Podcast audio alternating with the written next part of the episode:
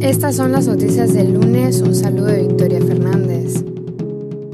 En el cuarto día de tregua en Gaza, el secretario general de las Naciones Unidas elogió a los gobiernos de Qatar, Egipto y Estados Unidos por facilitar la pausa humanitaria que comenzó el pasado viernes y que ha permitido la entrega de ayuda humanitaria en el norte del enclave. Antonio Guterres especificó que durante los últimos cuatro días ha tenido lugar la liberación de rehenes israelíes y extranjeros retenidos por Hamas desde el 7 de octubre y a la liberación de prisioneros palestinos de las cárceles israelíes. Al cumplirse siete semanas desde el comienzo de las hostilidades, Guterres señaló que el diálogo que condujo al acuerdo debe continuar, dando lugar a un alto el fuego humanitario completo en beneficio de la población en Gaza, Israel y la región en general. También pidió una vez más la liberación inmediata e incondicional de los rehenes restantes. Por su parte, la Oficina de las Naciones Unidas para la Coordinación de Asuntos Humanitarios especificó que el número total de rehenes liberados por Hamas asciende a 58. Unos 117 palestinos retenidos en cárceles israelíes también han sido liberados desde el viernes. Desde el 24 de noviembre, el Programa Mundial de Alimentos ha conseguido proporcionar asistencia alimentaria esencial a 110.000 personas en refugios de la Agencia de las Naciones Unidas para los refugiados palestinos y comunidades de acogida mediante la distribución de pan, paquetes de alimentos y vales electrónicos. Además, la tregua ha permitido la entrega de ayuda humanitaria en el norte del enclave, donde los gazatíes recibieron el lunes su primer sorbo de agua potable en semanas, según informaron los trabajadores humanitarios.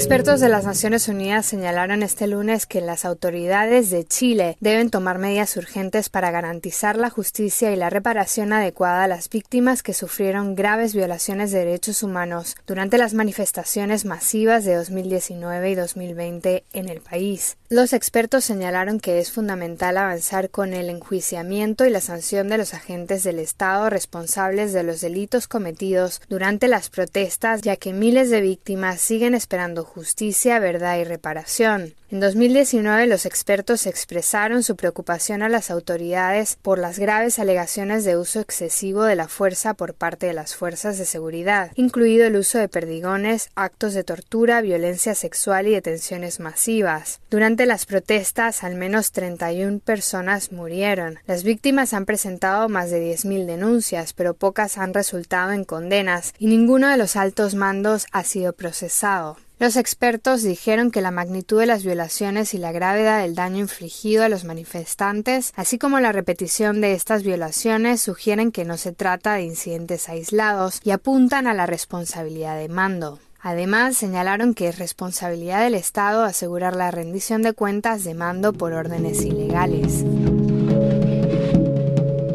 Vísperas de la COP28, la Organización Mundial de la Salud, junto con la comunidad sanitaria mundial, está alzando la voz para garantizar que el impacto del cambio climático en la salud ocupe un lugar central en las negociaciones. El director general de la agencia, el doctor Tedros, declaró que dar prioridad a la salud no es solo una elección, es la base de las sociedades resilientes. En este sentido, la agencia especificó que los fenómenos meteorológicos extremos de los últimos meses en todo el mundo ofrecen una visión aterradora de lo que tendrá lugar en un planeta que se calienta rápidamente.